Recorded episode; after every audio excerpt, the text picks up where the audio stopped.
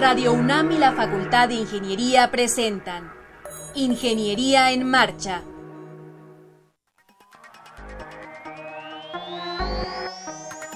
Un espacio dedicado a la divulgación del quehacer de la Facultad de Ingeniería.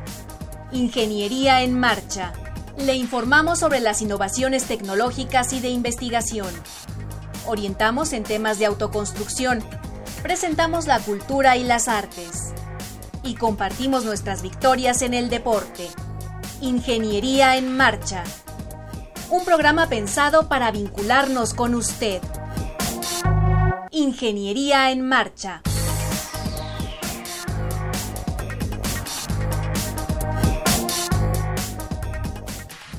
Amigos, muy buenas tardes. Los saludamos con el gusto de siempre. Este martes 12 de enero de 2016, este frío martes. Me acompaña Alejandra. ¿Cómo estás, Ale? Haciéndome paleta, Rodrigo. ¿Cómo están todos nuestros amigos?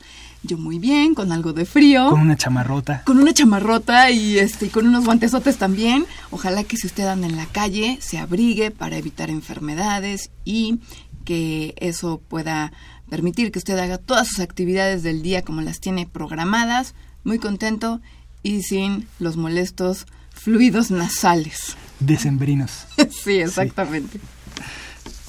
Bueno, también, Rodrigo, hay que mm, saludar a nuestro auditorio, decirles que tenemos un número telefónico que pueden marcar en cualquier momento a partir de ya y se trata del 55 36 89 89 y también decirles que Ingeniería en Marcha tiene una página web, pueden teclear www.enmarcha.unam.mx, pero si a usted le encantan las redes sociales, pues también puede estar al pendiente de lo que vamos a abordar el día de hoy en este programa. A través de nuestro Facebook, nos puede buscar como Ingeniería en Marcha. Así es, los invitamos a que no se despeguen del programa, va a estar muy bueno. Vamos a empezar, como siempre, con la efeméride. Después platicaremos con la doctora Berenice Hernández Cruz sobre percepción remota en el medio ambiente. Después hablaremos con los ingenieros Pedro Ávila Hernández y Francisco Cuenca Jiménez del rediseño de prótesis mecánica de mano que ya los habíamos tenido aquí el año pasado. También conversaremos con Ernesto Santillán Carvantes, decatleta y estudiante de la carrera de Ingeniería Industrial. Tendremos la novedad editorial, en fin, no se vayan. El Queen Mary II se hizo a la mar el 12 de enero de 2004. Por entonces, era el barco de pasajeros más grande del mundo, hasta el año 2006, cuando la empresa naviera Royal Caribbean International lanzó a la mar el Freedom of the Seas, que a pesar de ser 6 metros más corto que el Queen Mary II, tiene 15 metros más de manga el QM2, como también se le conoce, no es un barco de vapor como algunos de sus predecesores, pues su planta eléctrica se alimenta principalmente por cuatro motores diésel, pero tiene dos turbinas de gas adicionales que se utilizan cuando se requiere energía adicional. Este barco puede alcanzar velocidades de hasta 30 nudos, es decir, 56 km por hora en mar abierto. La velocidad de servicio normal es de 28 nudos, 51 km por hora, es uno de los transatlánticos con más posibilidades de alcanzar altas velocidades, aún con pasajeros en su interior. La bocina del QM2 tiene un tono que se escucha a 18.52 kilómetros, es decir, 10 millas náuticas. Tiene dos, siendo una original del Queen Mary y la otra una réplica exacta. La planta eléctrica del buque puede abastecer una ciudad de 250.000 habitantes. El buque tiene 2.500 kilómetros de cable eléctrico, 3.000 teléfonos y 25.000 metros cuadrados de alfombras. Aproximadamente 3.000 trabajadores pasaron unas 8 millones de horas de trabajo en el barco y alrededor de 20.000 personas fueron directa o indirectamente involucradas en su diseño, construcción y equipamiento. En total, 300.000 piezas de acero se reunieron en 94 bloques fuera del dique seco, los cuales fueron apilados y soldados entre sí para completar el casco y la superestructura. Este barco puede girar 360 grados en 30 segundos, con sus fuertes motores de empuje frontales, y en tiempos turbulentos, en el mar posee cuatro estabilizadores laterales que le proveen más estabilidad aunque navegue a toda marcha. Pues estamos de regreso con ustedes. Vamos a empezar el programa. Estamos muy, muy contentos de tener a la doctora Berenice Hernández Cruz. Ella es eh, profesora de carrera de reciente ingreso a la facultad. Le damos la bienvenida. Está en la división adscrita a la parte de geomática.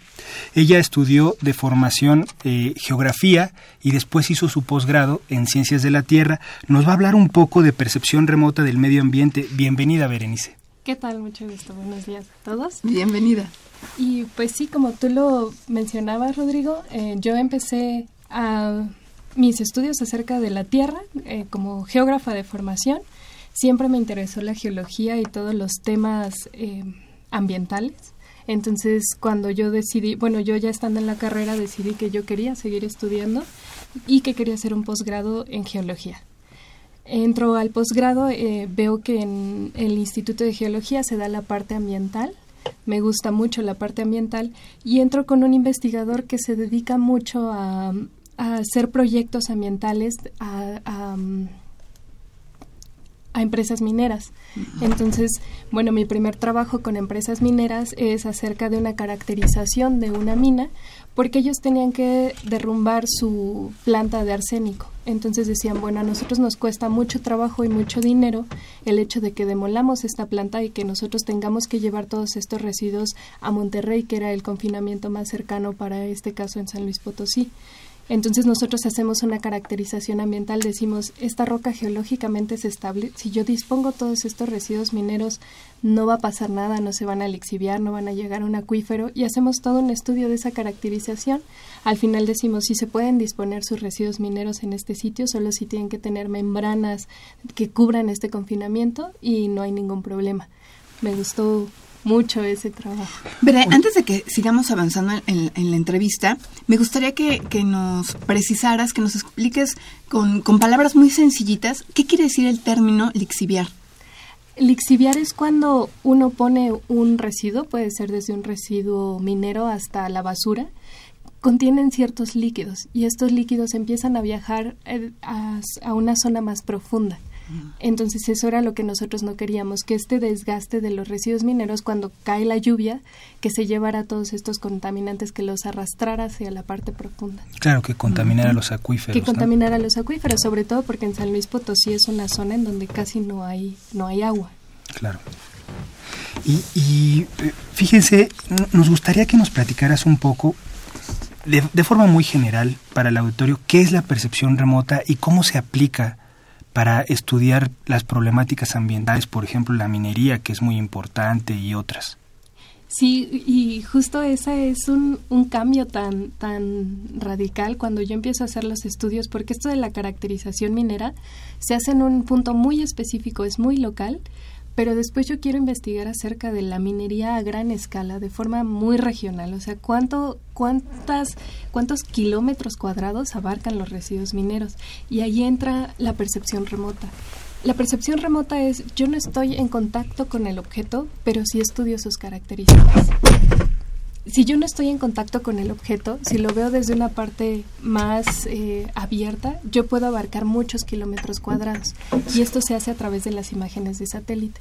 Con las imágenes de satélite yo no puedo observar solamente un, un, área pequeña, como el caso de la caracterización geológica. Yo veo grandes regiones y encuentro, por ejemplo, residuos mineros, pero si yo también quiero saber cómo ha crecido la mancha urbana, yo puedo ver un crecimiento de mancha urbana. La gran ventaja de, de la percepción remota es esa que a grandes distancias tú puedes hacer estudios muy, muy regionales y, y, los costos son muy económicos porque hay incluso muchas imágenes de satélite que son gratuitas y que uno puede hacer eh, estos estudios de urbanismo o de ambiental sin, sin tanto, sin, un coste económico fuerte. ¿A qué te refieres, Bere, con, con, que no es tan, tan costoso? ¿Tienes que pagar una, por llamarle de alguna manera, inscripción? Eh, ¿Cómo es ese proceso para que tú tengas acceso a esas imágenes que manda un satélite? Hay muchas imágenes de satélite que son gratuitas, únicamente uno se tiene que suscribir como a la página, pero más bien es el decir para qué las vas a ocupar. Mm. Y únicamente si uno dice para qué las va a ocupar, eh, las imágenes se descargan de manera gratuita. Hay mm. otras que sí tienen un poco mejor de resolución en donde uno tiene que pagar, eh, por ejemplo, un vuelo, ¿no? pero esas son imágenes que que, que el, por el tamaño de resolución eh, sirven mejor, pero eso es incluso aplicado para la parte industrial. Si uno quiere hacer eh, cosas ambientales, cuestiones ambientales con imágenes satelitales gratuitas es suficiente y únicamente uno se inscribe y da un usuario para registrarse y con eso puede descargar las imágenes. ¿Y el proceso de descargar una imagen es tardado? Sí, es muy tardado. Sí, también uno debe de tener una buena computadora y un buen almacenamiento. Esa es quizá una de las desventajas de la percepción remota, que toda la información que uno tiene ya no está impresa como las fotos aéreas que antes nosotros teníamos, ¿no? que se hacía el negativo, se imprimía y nosotros teníamos la información impresa. Para el caso de imágenes de satélite o de la percepción remota, nosotros lo que tenemos es una gran cantidad de datos almacenados en una computadora. Entonces sí tenemos que tener una muy buena computadora para que nosotros podamos estar descargando las imágenes. Y paciencia en lo que se descarga, avanzas con otra cosa. Sí, claro. Yo muchas veces había dejado descargándose, yo veía hasta el máximo que podía descargar y dejaba como cinco descargándose y hacía otra cosa. Claro. Oye, oye, Bere, además de la minería, ¿Qué otros aspectos puedes estudiar eh, con estas técnicas? ¿Cómo, cómo la utilizas en, otros campos? Además de los temas ambientales, hay uno, bueno, y es el que yo he estado como más em, enfocada porque tengo algunos tesistas que lo están trabajando, es en hacer mapas geomorfológicos. Una ventaja también de la percepción remota es que uno hace imágenes pares estereoscópicos para que podamos ver una, una imagen plana en tres dimensiones y, así uno puede ir dibujando el relieve donde hay partes montañosas, donde hay zonas de depresión, donde son zonas planas, y uno puede ir armando un mapa geomorfológico. Algo bien importante para los geógrafos que nos es mucho de utilidad es la mancha urbana, cómo crece la zona urbana, si está en zonas de riesgo, por ejemplo, si la mancha urbana está creciendo y de pronto te das cuenta que el relieve es una parte de pendiente abrupta, pues sabes que va a tener problemas de deslizamiento. Si se presenta una lluvia extraordinaria y la mancha urbana va creciendo hacia donde están estas zonas de ladera, pues sabes de antemano que existe un, riesgo con esta población. Claro. Finalmente, tú manejas datos esos datos, ¿a quién eh, vamos, a quién los, quién los, quién los utiliza también, Bere? Tú como geógrafa estabas poniendo el ejemplo muy, muy claro sobre las laderas. Tú puedes saber o determinar qué ladera está en cierto riesgo, pero no está en tus manos poder em, trasladar o, o quitar de esa zona de cierto peligro a esa población a quien le compete para tomar esas decisiones. Claro.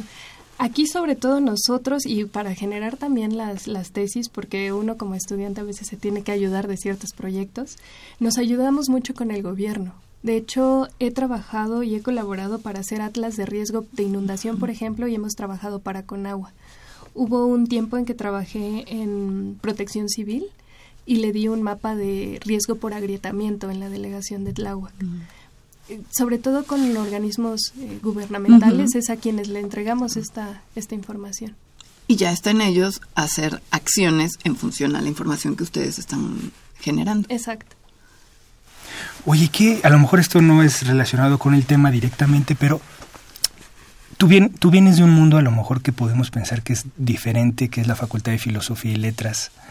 ¿Qué diferencias observas en los estudiantes, en los profesores, en la vida académica entre la Facultad de Ingeniería y Filosofía y Letras. Sí, en realidad siempre nosotros como geógrafos sí nos vemos muy diferentes porque eh, la carrera es, es social y es física y está en filosofía y letras, pero si a uno le gusta mucho la parte de geología, dice aquí no tengo nada que hacer porque estoy con los de letras y con los filósofos pero en realidad uno se, se, da cuenta cuando va a los proyectos con los ingenieros que somos indispensables los geógrafos, sobre todo en la parte cartográfica, ¿no? Siempre uno lo ven como geógrafo y dicen, ah, tú sabes hacer mapas. ¿no? Pero realmente la parte esencial que nosotros tenemos y sobre todo en estos eh, estudios de riesgos es cuando nosotros vemos la parte de población y la parte física. Fusionar estas dos, estos dos grandes estudios de tú ya tienes tu mapa de agrietamiento, tú ya tienes tu mapa geológico, ahora qué tienes encima de esas grietas, eso es lo que un geógrafo sabe relacionar muy bien. Y eso es lo que es, es el plus que ven los ingenieros en nosotros. De hecho, yo creo que a nosotros los ingenieros nos ven como el complemento, ¿no? los ingenieros sacan muchos datos crudos, datos duros, pero esos datos duros que se transformen en algo para beneficiar a la sociedad es donde entramos nosotros en juego, los geógrafos. Y que en realidad cuando nosotros vemos un mapa geológico nos dicen eh, hay fallas normales y fallas inversas, bueno, nosotros estamos un poco familiarizados, ¿no? No las medimos, pero sabemos de qué están hablando. claro. Bien, pues estamos platicando con la doctora Berenice Hernández Cruz, estamos platicando sobre la percepción remota en el medio ambiente. Bere, ¿tú te acuerdas cuando no había GPS, cuando no había teléfonos celulares? ¿Cómo se hacían este tipo de estudios? Sí, en realidad, y bueno, a mí un poco me tocó la transición, porque digamos que no estoy como tan joven, ¿no? Bueno, sí te ves muy chava, la verdad, ¿verdad? No, pero sí me llegó a tocar la transición en que yo me acuerdo que en mis prácticas de campo, cuando yo estaba haciendo la licenciatura, yo iba con cámara de rollo, ¿no?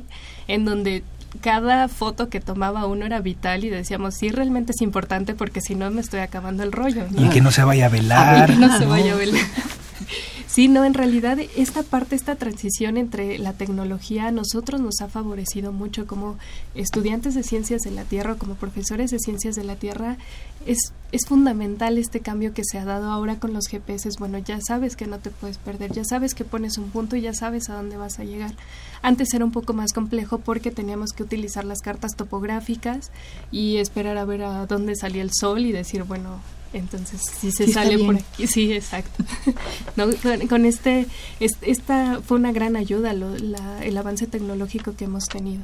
Seguro. Eh, Veré, ¿cómo se hace un mapa eh, cartográfico? ¿Qué características debe de tener?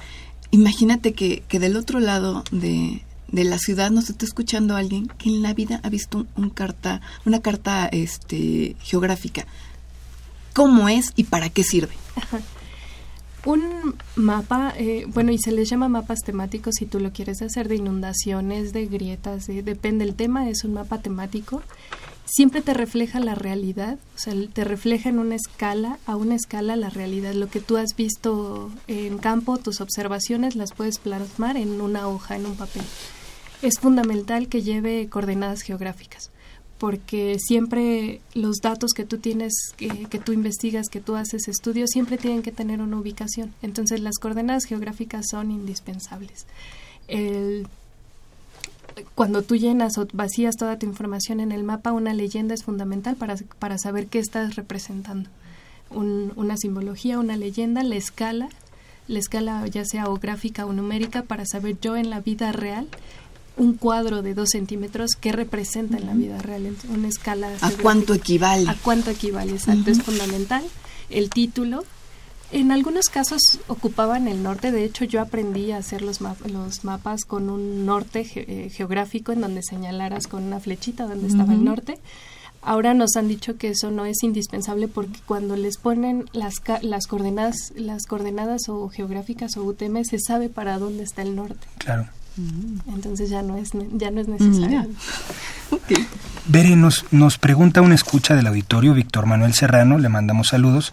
Te pregunta, ¿la lixiviación se acelera en lugares que están a una menor altura respecto al nivel del mar? ¿Varía con la altura?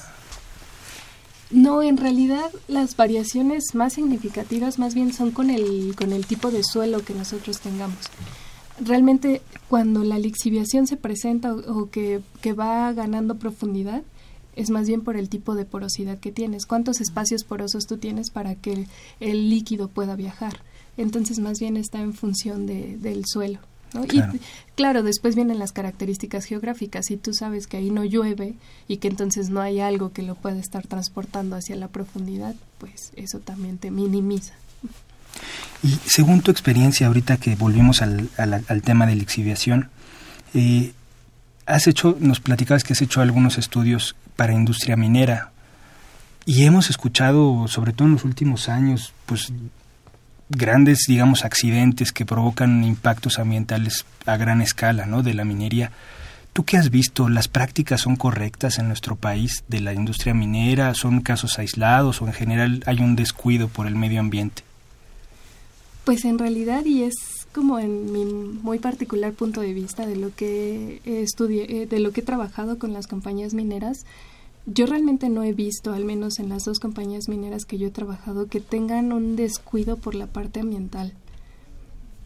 En realidad, por ejemplo, este estudio del confinamiento, nos tardamos años en terminarlo y la minera dijo yo no voy a demoler mi planta hasta que no sepa que esto va a estar seguro, que es ambientalmente seguro. entonces ese es en, este caso, ¿no? En el, en el otro caso que trabajé con una minera en Baja California Sur, también lo mismo, ¿no? Estábamos haciendo trabajos de impacto ambiental y se llevaba tiempo el estarlo haciendo. De hecho, ya los geólogos habían hecho un manifiesto de impacto ambiental y después yo vine a hacer una modelación física también de impacto ambiental y la minera lo, lo siguió pagando. En, en mi caso yo no he visto que las mineras tengan un descuido o, que, lo tomen a la ligera. Exacto, que tomen tan a la ligera la parte ambiental. Sin embargo, seguramente existen compañías mineras que no están regularizadas, ¿no? También ese puede ser el caso, que yo he trabajado con compañías que saben que les van a pedir sus manifiestos de impacto sí, te llaman porque tienen, pues, interés, ¿no? Exacto. Sí, claro. Veré, es, es eh, tú mencionabas eh, eh, hace unos instantes que llevar a cabo un estudio de impacto ambiental en algunas ocasiones requiere años de, de inversión. ¿Así es siempre? Sí, la parte ambiental normalmente es la parte, bueno, una vez que caracterizas el sitio, después qué vas a hacer para remediarlo. En realidad es que es un, un conjunto o es un ciclo en donde tú dices, ya la minera ya dispuso sus residuos mineros, ahora hay que caracterizarlos, saber si están biodisponibles al ambiente o no se van a mover aun cuando llueva, aun cuando el viento los lleve, químicamente están estables. Una vez que, que te das cuenta de esa caracterización física y química, cómo están, ahora viene la parte de remediación. ¿Qué podemos hacer aquí? Vamos a hacer a lo mejor un lago y ahí disponemos los residuos, vamos a hacer un parque, vamos a esto no se puede remediar de ninguna manera, cómo nos llevamos estos residuos mineros y es es todo un proceso. Desde tu punto de vista es, es complejo este hacer a un lado estos residuos mineros. Es complejo porque es la parte de la minería que menos aporte económico te da, ¿no? De hecho, más bien es una inversión más que un beneficio económico. Entonces, sí es complejo porque, bueno, las compañías mineras, a pesar de que destinan cierto porcentaje de, su dinero para la disposición de residuos mineros y para remediar, sí es complejo porque es algo que a la minería no le está aportando económicamente. Y que es costoso. Y que es muy costoso, exacto. Sí, en este proyecto de, de San Luis Potosí, bueno, yo empecé en la maestría, empecé a estudiarlo, a caracterizarlo y ahorita todavía siguen remediándolo, ¿no? Es han pasado ocho o nueve años y siguen remediándolo. Y además hay que estarle dando un monitoreo, porque después de remediarlo hay que estarlo monitoreando.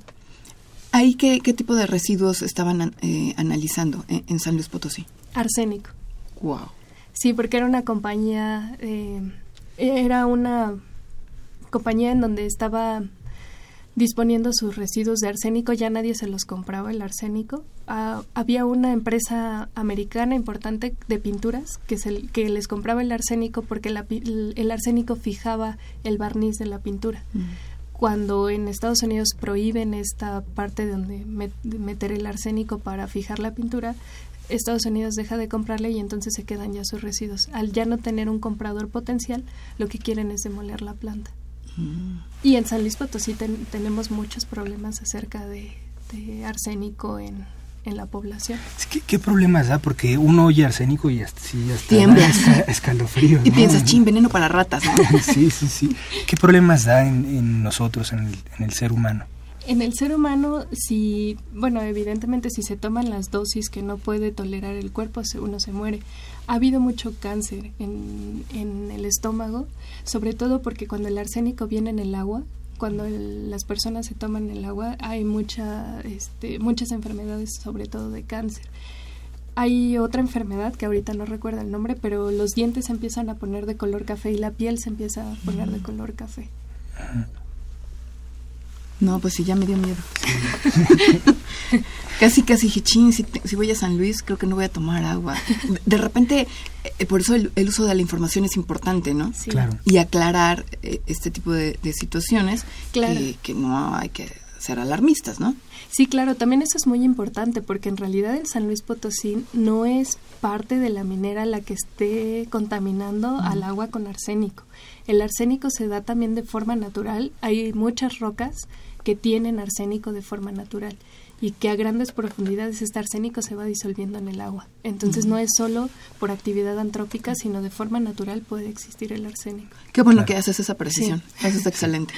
Eso está excelente. Bueno, pues vamos a recordar el auditorio que estamos platicando con la doctora Berenice Hernández Cruz y estamos a punto de, de terminar este bloque, así es de que si usted tiene alguna llamada telefónica, le dejo con mucho gusto el número telefónico 55 36 89 89. Vas a empezar a dar clase, Bere. Sí, ya En la Facultad de. Ingeniería. ¿Qué se siente unirte al equipo? Me da mucho gusto, para mí sí es un reto bien importante en mi vida, eh, porque como les comentaba al principio del programa, eh, yo en un principio quería ser geóloga, ingeniera geóloga, me dio un poco de miedo, dije no, mejor geógrafa, creo que está como más ad hoc para una niña. Entonces ahorita saber que, que estoy en la Facultad de Ingeniería, ya no como alumna, sino como profesora, es un reto para mí grandísimo, pero estoy muy emocionada. ¿Qué semestre vas a impartir? En tercer semestre, Está bien. ¿Cómo se llama la asignatura que vas a impartir? fotogrametría Fotogrametría. Para geólogos. para geómatas. Geómatas. Madre de Dios. Y lo que eran antes topógrafos. Lo que era ¿no? antes topógrafo. No te preocupes, Bere, te va a ir muy bien. Te va a ir muy bien. Este, los estudiantes de la Facultad de Ingeniería son chicos muy dedicados, muy estudiosos, un poco guerrosos algunos, pero te va a ir muy bien. Son, son chicos muy comprometidos. Espero que sí, muchas gracias. Y seguramente vas a disfrutar también esa experiencia de, de, de maestra. Entonces, te deseamos que te vaya muy, pero muy bien. Bueno, vamos a hacer un, un- un paréntesis. A ver, dice José Guadalupe Medina desde Ciudad Nezahualcóyotl. Nos desea un feliz 2016 a todos los integrantes de del gran programa Ingeniería en Marcha, que continúen los éxitos y muchas gracias por tanta cultura. Al contrario, señor José Guadalupe, gracias a Muchas usted por tomarse el tiempo y hacernos llegar esta felicitación. Va de regreso con un abrazo muy cariñoso de parte de todo, todo el equipo de Ingeniería en Marcha. Sergio Delgado también nos pregunta, es ingeniero de Azcapotzalco, nos pregunta, como profesional en esta área, ¿cuál es su opinión del peligroso método para extraer petróleo, el fracking? Sí, en realidad este es un tema controversial para Sí. mí porque eh, estoy casada con un geofísico que trabaja en la Secretaría de Energía. Qué fuerte. Sí, Sí. claro. Y él, bueno, está... No es que esté a favor del fracking, pero me ha explicado las técnicas que utilizan y realmente no es que sea ambientalmente peligroso. E incluso hemos llegado a hacer... Hemos, se escucha a lo mejor muy ñoño, ¿no? Pero en nuestros fines de semana hemos contado la cantidad de agua que se requiere para hacer fracking y la cantidad, un pantalón de mezclilla o para producir alimentos y la verdad es que es lo mismo. Real- eh, en realidad incluso para el, el uso de agua la agricultura se lleva pero por mucho más que la cantidad industrial.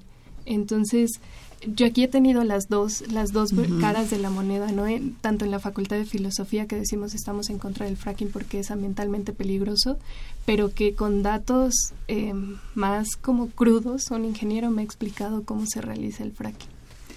¿No te parece un tema bien interesante, Sí, Rodrigo? pero no sé si hablar mucho de eso o no. Mira, no te preocupes. programa. Ah, no, sí, seguro, seguro. Mira, ahorita ya el tiempo se nos agotó, Veré. Pero este, la llamada que nos hace Sergio Sí, Delgado, está, está muy buena. está buena como para debe un de tema, ser un ¿no? tema, debe de ser un Sí. tema. para que en Ingeniería en Marcha lo tratemos, que venga Bere, que traiga al esposo y tenemos dos puntos de vista y aquí los ponemos a, a debatir. ¿Te parece, Bere?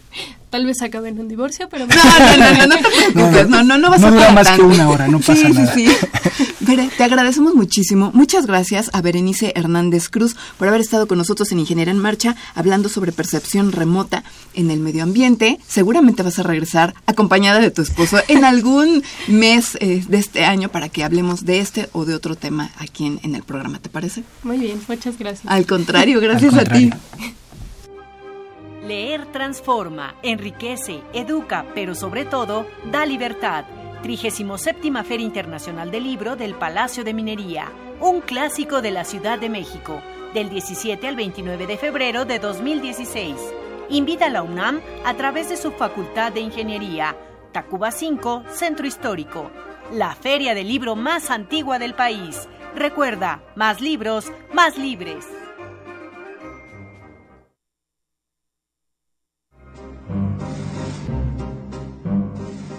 Para conocer las novedades editoriales que se publican en nuestro país, no te puedes perder la Feria de los Libros. Escúchalo todos los lunes a las 14 horas por el 860 de AM. Ya estamos de regreso en Ingeniería en Marcha. Quiero recordarles el número telefónico. Se trata del 55 36 89 89. Y quiero presentarle a nuestros invitados de este bloque. Se trata del ingeniero Pedro Ávila Hernández. Pedro, ¿cómo estás? Bienvenido. Hola, ¿qué tal? ¿Cuánto Muy tiempo bien, sin vernos? Como Un año. Desde el año pasado no nos Desde el veíamos. año pasado. ¿no? el año pasado. Y bienvenido también al doctor Francisco Cuenca Jiménez. Doctor, bienvenido, ¿cómo está? Gracias, buenos días a todos. Bienvenidos a esta mesa. Vamos a platicar un poquito sobre el tema de, de- de tu tesis de maestría, Pedro. Vamos a, a hacer un- una breve recapitul- recapitulación.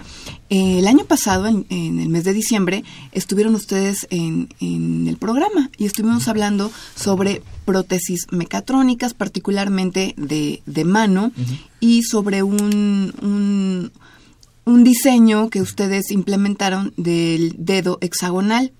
Todo un, un- un- un gran diseño y una, una- una revolución en este sentido. Y la, la, la charla nos derivó a que tú ya estabas terminando tu tesis de maestría y que en esa tesis tú planteabas nuevas, un, un nuevo rediseño acompañado de, de las observaciones de, de tu asesor, del doctor Cuenca Jiménez.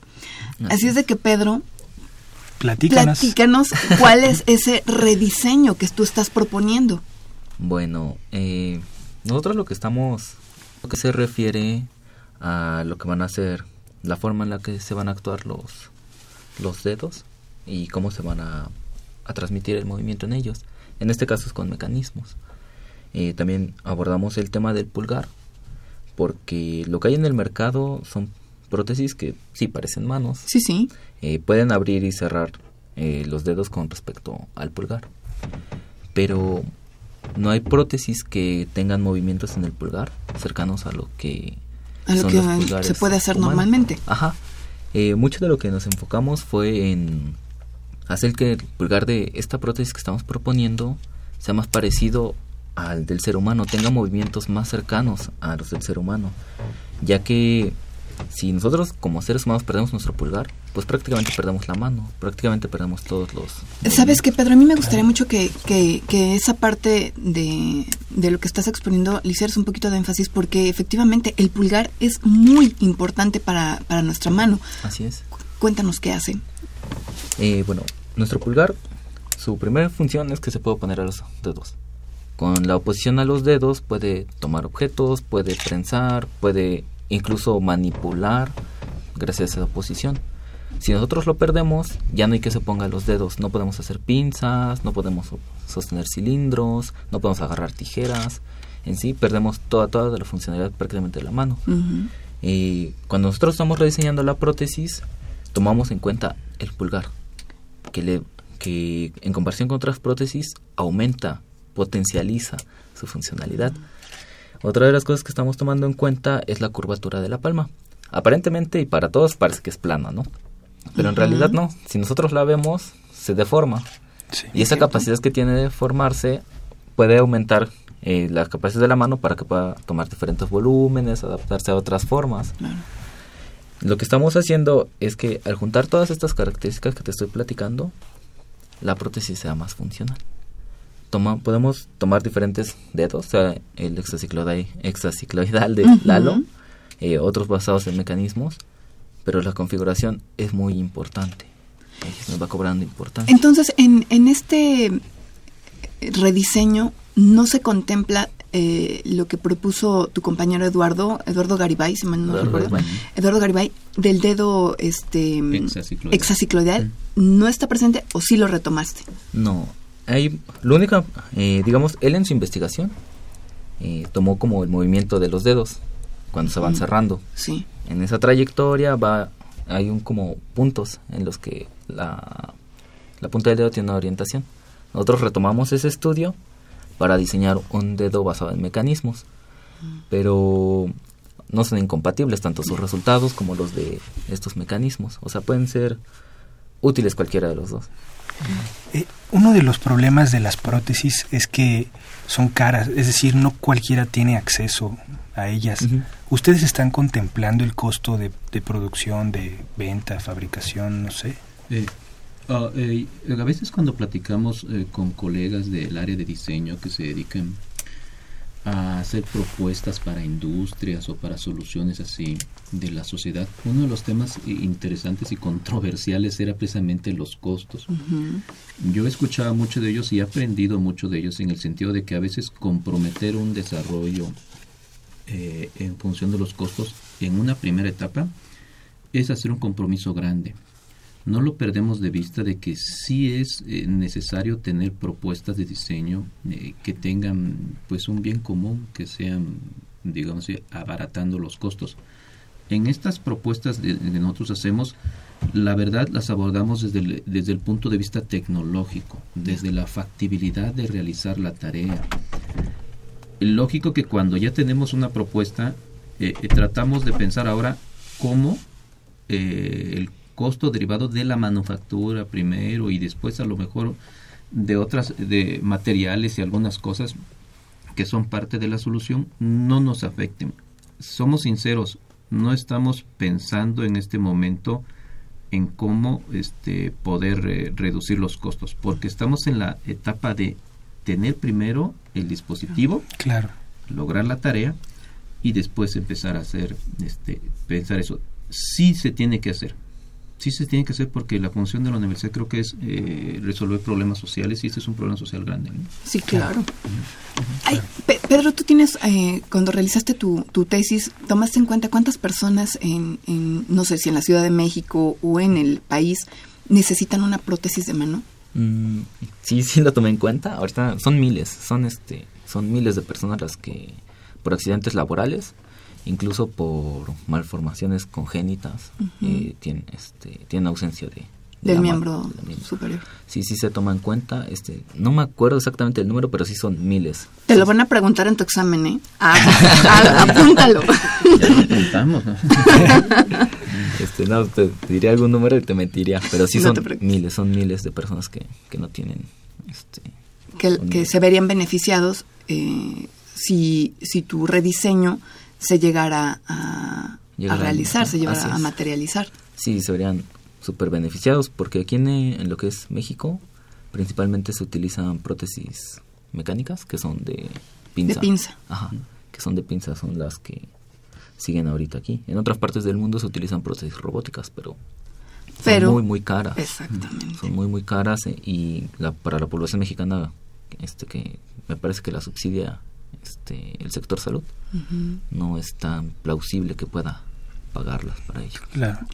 ¿Cómo están pensando en, que el usuario accione el, mecanismo que estás diseñando? ¿Cómo va a funcionar ese, ese accionamiento? Eh, eh, eh, aquí quiero recordar que nosotros no somos entes individuales que estamos desarrollando cosas. Estamos, somos parte del grupo de prótesis dirigido por el doctor Jesús Manuel Dorador, del grupo de prótesis de la Facultad de Ingeniería. Eh, digamos que dentro del grupo se ha segmentado este el trabajo. Eh, unos nos enfocamos en desarrollar la parte, vamos a decir, del movimiento, otros vamos se van a enfocar, ya se han enfocado, hay estudios que tienen que ver con la parte de cómo lo movemos. Y ahí pueden, se han explorado varias opciones. Quizás las opciones, digamos, más completas han sido trabajos que tuvieron que ver con motores accionados mediante las señales que se, que se adquieren del cuerpo humano. Muchas eh, partes del cuerpo transmiten señales eléctricas.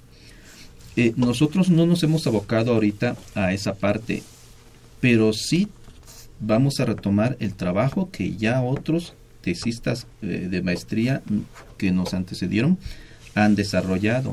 Y entonces este, esperamos en, en un momento dado es si podemos usar esa información o esas opciones de motores eléctricos accionados por señales mioeléctricas que se les conoce en este, en este ámbito, y si eso tiene, y si eso permite un producto que sea asequible, se seguirá en esa línea. Si no, empezaremos a ver otras opciones. Seremos sinceros, al principio nosotros estábamos eh, también buscando eh, usar la opción barata. ¿Qué es la opción barata? Es la, el accionamiento con chicote. pero no perdemos de vista que debemos tener un sistema que mm, no lesione a la persona cuando usa un chicote, porque el chicote te exige mucha fuerza. Entonces estamos pensando tener una prótesis, eh, cualquiera que haya sido la solución que logre la movilidad, tener un sistema de transmisión que incremente la fuerza que ejerce el usuario con el chicote y de esa manera como que permitirle eh, no forzarlo mucho para accionar. Después iremos pensando en las opciones más completas. La más completa pues sería motorización, su respectiva batería para los motores, su respectiva adquisición de señales para ya digamos que se vea más humano el comportamiento y no se vea a lo mejor que el usuario apriete un botoncito y digo tampoco son son malas las opciones no pero si vamos a usar la información que el grupo ya ha generado ya sí utilizar ya la, experiencia que que ya es de varios años, ¿no, doctor? Sí, ya tiene el grupo. Mm, aquí aquí quisiera pedirle el dato al doctor Dorador, que es el que, pero prácticamente estamos hablando de siete años, ¿no? Que es mínimo que se formó este grupo y que no solamente se ha dedicado a hacer prótesis de miembro superior, también de miembro inferior. Ha habido otras opciones que se han manejado, que se han explorado y este, bueno, el grupo está trabajando, está generando esas cosas, ¿no? Inclusive lo último que se está haciendo es este eh, el uso de, digamos así, elementos externos. Ya no son prótesis, el usuario sigue teniendo su mano, pero a lo mejor está atrofiada y lo que se hace es un sistema mecánico que le ayude a la rehabilitación. También en ese se está enfocando. Si mal no recuerdo, creo que la persona encargada es la maestra Itzel Flores. Itzel Flores está desarrollando esto actualmente. Sí, ella, ella ya vino al, al, programa. Bueno, vino hace... Un mes a lo mejor. Un poquito antes, creo que fue antes de salir de vacaciones, ya no lo tengo muy, muy preciso, porque ella justamente estaba solicitando em, voluntarios, para, ya probar. para ya poder probar esa, esa prótesis. Efectivamente, y me hizo un llamado ayer rápidamente, me decía, por favor, Francisco, vuelva a mencionar que Pero por supuesto, entonces adelante, adelante, si no Itzel le, le, va a decir, ¿qué onda? ¿Por qué no hizo mi comercial? Sí, bueno, la verdad es que ella, eh, bueno, eh, pues aquellos este, interesados, este, alumnos o gente, inclusive académicos o personal de la UNAM que esté interesado en participar en la prueba de algunas eh, eh, prótesis externas de mano que va a tener un fin muy muy loable porque estamos intentando dar el salto ya de aplicación. Y ya y la verdad es que lo requerimos porque ya tenemos inclusive hasta pacientes que están siendo probados. Entonces, si nos quieren este, apoyar, por favor, en el SILLA con el doctor Dorador, con la maestra Ixel, este, son bienvenidos. ¿eh? ¿Hay algún teléfono, algún correo electrónico? Este, la verdad es que eh, me faltó ese dato. No se preocupe. No importa, se pueden comunicar con nosotros. Sí, sí. Y nosotros los, los ponemos en contacto. Si no, también me parece que por redes sociales este, lo, lo podemos eh, poner en el, en el Face o a lo mejor también comentarlo este, al aire, ¿no, Rodrigo? Sí, aquí está, de hecho, nos hizo favor Sandra. Qué bueno. Eh, de poner lo salvaron, doctor. Los, números de contacto. Fíjense, los números de contacto son 04455 1657 93 92 y 04455 3502 3050 o por correo electrónico que es ortoprótesisfiunam arroba gmail.com Pues ahí está ya el comercial. Ya no le van a jalar las orejas. Qué bueno, me salvaron porque ese fue un pequeño detalle que se nos olvidó. No, no, no. No pasa nada. Nos da muchísimo gusto que hayan estado con nosotros. Muchísimas gracias por visitarnos. Eh, no sé si quieren agregar algo más. Eh, pues no, la verdad es que simplemente yo creo que, como siempre, agradecer eh, tanto a la facultad, a los profesores, los colegas, porque a veces digamos que nosotros estamos dando la cara aquí con un producto terminado, pero cuando nos atoramos en alguna cuestión, siempre es pregúntale al compañero que es su especialidad.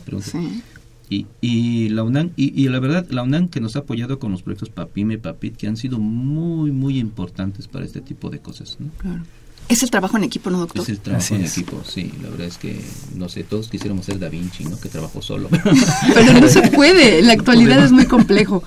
Pedro Ávila, te deseamos que te vaya muy bien en tu examen profesional la próxima semana. La próxima, semana. Seguramente así va a ser. Eh, estás haciendo un, gran planteamiento, seguramente vas a tener buenas experiencias al presentar tu, tesis. Eso es lo que estamos esperando, ¿verdad? Sí, por lo pronto ya tenemos una, pregunta que hacerle. Ya sabes, apúntatela por ahí. ¿eh? muchas gracias. No, muchas gracias a ustedes por invitarnos nuevamente. Al contrario, al contrario.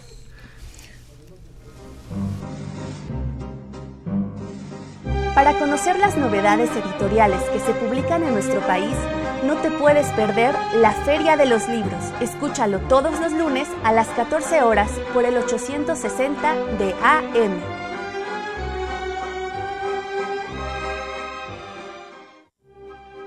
Leer transforma, enriquece, educa, pero sobre todo da libertad. 37 Feria Internacional del Libro del Palacio de Minería, un clásico de la Ciudad de México del 17 al 29 de febrero de 2016. Invita a la UNAM a través de su Facultad de Ingeniería, Tacuba 5, Centro Histórico, la feria del libro más antigua del país. Recuerda, más libros, más libres. Pues estamos de regreso con ustedes amigos y tenemos a nuestro último invitado del programa, es Ernesto Santillán Carvantes. Él es estudiante de la carrera de Ingeniería Industrial, pero también es decatleta de corazón. Bienvenido Ernesto.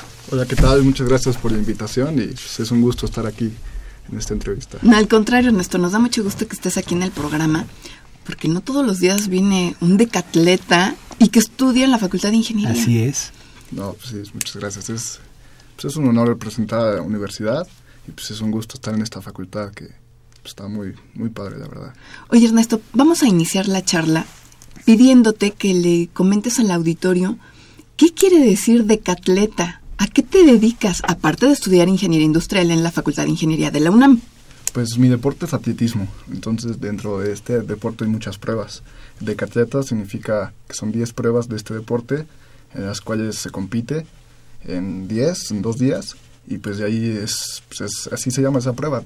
La prueba son 10 pruebas, por así decirlo. ¿Y cuáles son en las que participas? Eh, el primer día son 100 metros planos, salto de longitud, lanzamiento de bala, eh, salto de altura, 400 metros planos, y al día siguiente son 110 metros con vallas, eh, lanzamiento de disco, salto con garrocha, lanzamiento de jabalina y por último 1500 metros. ¿Qué tal? En dos días. Sí. Entonces, eres un atleta de alto rendimiento. Sí, sí, sí. Representante de una. Perfecto. ¿Cómo es tu rutina, tu entrenamiento para estar preparado para 10 pues, disciplinas distintas simultáneamente? Pues es, es muy variado, la verdad es, es largo. Muchas veces sí es largo.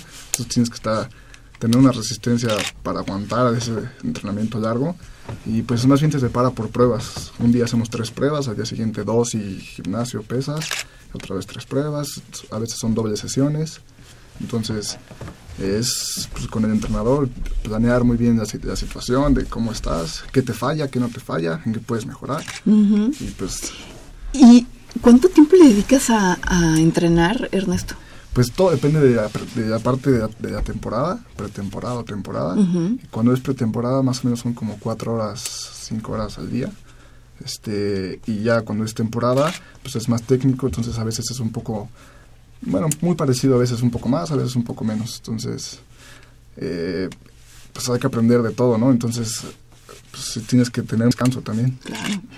Pero además vas a la facultad de ingeniería a cursar la carrera de ingeniería industrial. ¿En qué semestre estás? Acabo de pasar a sexto semestre.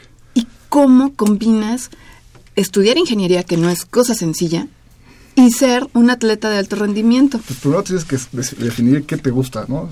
Saber que, pues, que, vas a sacrificar muchas cosas y realmente saber qué es lo que te gusta. Entonces, a mí me gusta la ingeniería y me gusta también mucho el deporte. Entonces, pues, ser disciplinado, ser muy disciplinado en tus horas, tener muy en cuenta la organización y pues, pues prioridades, ¿no? Deporte, escuela y descanso. Entonces, y sin dejar, sin dejar las tareas, sin dejar el estudio, sin... Sí, sin dejar a un lado los trabajos de equipo, que si ya te dejan proyectos. o sea, está rudo, ¿no? Está interesante, es un reto muy padre, la verdad. Sí, entonces, pues cuando se aprieta el, el, semestre, cuando está muy difícil, pues lo primero que empieza a apretar es el descanso, tienes que limitar eso, entonces pues tener en cuenta siempre pues siempre está claro, ¿no? Que te gusta y no, no vas a dejarlo, ¿no? Y no rendirse. Eso es importante. ¿Y, ¿Y, cómo has visto en la facultad, eh, tu paso por la facultad? ¿Te han apoyado los profesores, algunos no? Porque entiendo que a lo mejor hay veces que hay competencia, por ejemplo, y no puedes estar en alguna clase o algún examen. o ¿Cómo ha sido esto? Pues sí, es, eh, es por, por semestres. Los semestres que son pares son los semestres donde nos vamos a competir a muchos lados. Entonces sí faltó bastante a la escuela. Y los, profesores sí, hay muchos profesores que sí me apoyan, que si tú sabes de tu situación, les pides ayuda, que te vas a ir a finales, que te vas a entregar un trabajo después. Y pues hay muchos que sí te apoyan, ¿no? Y tener en cuenta también tus amigos, que es muy importante que te apoyen, que pues que te pues, sepan, ¿no? Cómo es tu ritmo de vida. Y bueno, hay profesores que a veces no, no son tan accesibles, accesibles. o flexibles. Entonces a veces como les falta esa parte de entendimiento de pues, que hay algunos que representamos a la UNAM y pues nos gusta y pues no, es difícil. Pero pues bueno, en esos momentos pues echarle más ganas todavía, ¿no? bueno, siempre. No, sí, sí, siempre me queda claro. Pero además, eh, ser atleta de alto rendimiento implica mucho desgaste calórico, mucha energía. Tienes que alimentarte súper bien para rendir físicamente en tus pruebas como eh, atleta, pero también para que pueda eh, tu cerebro esté nutrido y puedas rendir para, para estudiar ingeniería. Pues es una parte muy importante de esa alimentación y la hidratación. Eh, en el semestre pasado estuve comiendo cinco veces al día y pues tomar más de tres litros y medio al día de agua. Entonces es muy importante porque de esa forma descansas muchísimo más, el, el sueño te ayuda más, entonces pues aprovechas todo, todo lo que te puede servir, lo aprovechas. Entonces sí, es, es una parte muy importante, de que el cerebro esté también al 100. Oye, más o menos, eh, a grandes rasgos, ¿qué comes? ¿Cómo es tu dieta? ¿Qué es lo que comes esas cinco veces en el día? Ah, pues mira, bueno, más o menos el desayuno son huevos o quesadillas, licuado. ¿Cuántos huevos? Eh, como tres o cuatro. Ay, híjole. Ah, caray. sí, bueno, a mí también con quesadillas y un licuado que tenga pues varias cosas. Muchas cosas, ¿no? Plátano, manzana, amaranto, avena, este, jugo también, y ya, eso es como ya la primera comida. Después es como un tentempié, por así decirlo, y ese es un, molde de, arroz, un molde de arroz con un molde de poquita carne, y ya, y luego la siguiente comida es como la fuerte, después de entrenar, y este, ahí viene ya como pues, el plato un plato de, arroz con pasta, carbohidratos, que proteína, que sea carne, pollo, carne, pescado. pollo, pescado arroz, este, frijoles, muy importante, y verdura, claro, verdura también. Después viene otro tentempié, que es como otro, después de entrenar, que es como arroz otra vez, que sea carbohidratos para el día siguiente.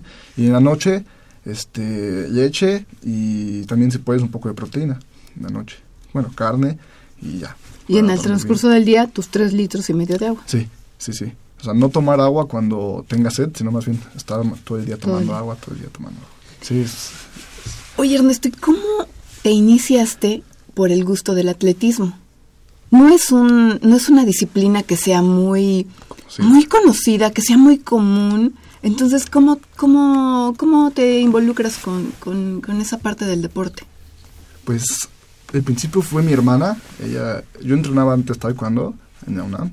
Entonces, este, mi hermana fue la que iba en la prepa. Ella iba con un entrenador a correr. Después llamó a mi hermano, yo seguí en taekwondo y cuando ya no sentí gusto por el taekwondo, pues ya me sentía como, pues, ¿qué hacer? ¿Y ahora qué hago? Ajá, y mi hermano me dijo, pues vente, pues a ver si te gusta. Y pues bueno, y empecé lanzando discos, y me gustaba mucho verlos girar y lanzar. Y dije, pues voy a empezar ahí. Y entonces fue ahí cuando empecé por, por hobby, y después ya empecé a entrenar más días, más días, y de entrenador me empezó a, a, a probar en esa prueba, en otras pruebas, en otras pruebas, y ahí me dijo, pruebas combinadas. Y dije, ah, pues qué padre, va, me gusta. Y de ahí fue como empezamos. Y en la prepa fue cuando empecé a entrenar fuerte. Entonces ya de ahí me seguí. Sí. ¿Hay alguna prueba que sea tu coco? Que digas, no, es de las 10, híjole, esta estoy, estoy flojo en esta. O... pues sí, sí, sí. Bueno, pues más bien no estoy bien en ninguna. Bueno, es mi, mi idea de pensarlo. Pero la que más me falla, pues sí, es salto con garrocha. Esa se, ha dicho que es la prueba más difícil de atletismo. Es complicada, ¿no? Sí. Mucha técnica. Gimnasia, técnica, elasticidad, fuerza, velocidad, todo, eso implica todo. Entonces, eh, creo que esa y algunos lanzamientos también me fallan. Entonces, de bala. Ese, pues, sí, es muy difícil, la verdad. Sí. Oye, Ernesto, ¿y qué habilidades se necesitan para ser un atleta? Imagínate que algún chavo que esté en la secundaria, a- por entrar a la prepa, ¿tú qué le dirías para que se empezara a involucrar un poquito en alguna de las disciplinas que tú practicas? Pues primero, primero cuando me preguntan eso, es, ¿te gusta correr? ¿Has corrido? No, pues si te gusta brincar. Sí, sí, brinco la cuerda, ¿no? Ah, pues es atletismo a principios, ¿no? A base de, de atletismo. Entonces, pues decirles que si les gusta algo, pues que, pues que sueñen, ¿no? Y siempre luchen por lo que quieren. Y pues realmente definir qué es lo que les gusta. Y si sí les gusta, pues que vayan con todo ahí. Y ahora del otro lado, ¿cuál es tu asignatura más complicada de la carrera de ingeniería industrial? Híjole. Pues ahorita, este semestre pasado fue la primera vez que sentí que iba a reprobar y fue laboratorio de máquinas térmicas. Ah, Esa materia está muy, muy difícil. Entonces, sí me fui casi a repruebo, y la pasé, pero sí sentí, fue la primera vez que sentí que iba a reprobar. Entonces, este, pues esa, yo creo que esa. A los que vayan en ingeniería, que esa ya estuvo. Abusados, abusados con esa Abusados, materia. sí. Ernesto, te agradecemos muchísimo que hayas venido a- al programa. Eh, qué bueno que, tengas esa capacidad de, disfrutar el deporte y la ingeniería, que seas tan jovial, que te haya ido tan bien en, ambas eh, disciplinas, en estos campos tan distintos, y, que seas un ejemplo para muchos chavos, ¿no? Que estudias, también haces deporte y puedes vincularlo, eres eh, meticuloso, con tus horarios estricto, porque si no, no lo haces, ¿no? Pues sí, sí, exactamente esa es la idea, organizarte muy bien y pues sí, muchas gracias por el ejemplo y pues sí, invitarles a, a los radioescuchas que si quieren algo, luchen por ello y pues, pues nunca se rindan. Muchas gracias por venir y sobre todo por poner en alto el, el nombre de la universidad. ¿no? Cuando, cuando tengas eh, algún logro nos, nos avisas para anunciarlo aquí.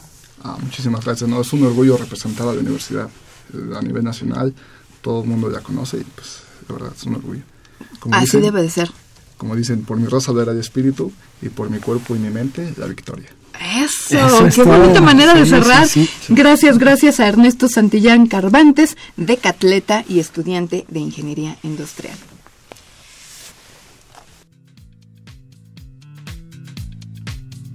Víctor Manuel López Aburto es el autor del libro Diseño de operaciones mineras a cielo abierto. En este texto se tratan temas sobre la evaluación de yacimientos susceptibles de ser explotados por minados a cielo abierto, de tal manera que se exponen desde los métodos de perforación para los barrenos de exploración y las técnicas de muestreo hasta el diseño de la explotación minera, pasando por los procesos de estimación de reservas y el diseño de las obras de explotación, optimización y evaluación económica de la operación. El texto se acompaña de un variado conjunto de ejemplos prácticos que pueden servir al lector para acceder a situaciones reales de evaluación y diseño de la explotación para casos particulares. Adicionalmente, se incluye un disco compacto donde queda registrado electrónicamente la totalidad del texto y varios e interesantes videos que presentan situaciones específicas que pueden ser visualizados en una pantalla o monitor de computadora. Si deseas adquirir este libro, puedes acudir a la ventanilla de apuntes ubicada en el conjunto norte de la Facultad de Ingeniería. Amigos, pues se nos acabó el tiempo, Ale, se nos acabó el tiempo. Sí, Nos queda agradecer, tenemos bastantes escuchas eh, a través de Facebook. Eh, Diana Casas nos dice muy interesante el tema de percepción remota, me encanta el programa, muchas gracias. Está Patti Santillán, Claudia Edith López, Jaime Peñalosa, Mitzi Rocío Esteves, Víctor Manuel Serrano, Marta Ferrusquilla, Roberts Ig, Daniel Malgrejo, Misa Reyes, Claudia Lozada, Eduardo Reynoso, Tonatiu Silva, Aldo y Perla Palma. Muchísimas gracias. y también vía telefónica gracias a Jesús Hernández y a Arn Gran. Gracias por sus comentarios, los vamos a tomar en cuenta para futuros programas, traer y hablar de los temas que ellos nos están proponiendo. Se acabó el tiempo, nada más nos despedimos, agradecemos en la producción a Pedro Mateos, en las redes sociales a Sandra Corona, página web José Luis Camacho, en los teléfonos nos apoyó el Departamento de Sanitaria, Diana Jiménez y Ulises del Águila, muchas gracias, y en los controles técnicos, como siempre, Socorro Montes. Hasta el próximo martes.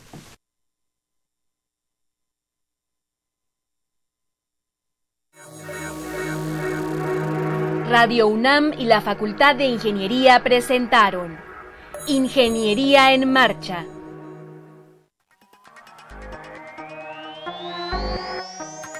Un espacio dedicado a la divulgación del quehacer de la Facultad de Ingeniería. Ingeniería en Marcha. Le informamos sobre las innovaciones tecnológicas y de investigación. Orientamos en temas de autoconstrucción. Presentamos la cultura y las artes y compartimos nuestras victorias en el deporte. Ingeniería en Marcha. Un programa pensado para vincularnos con usted. Ingeniería en Marcha.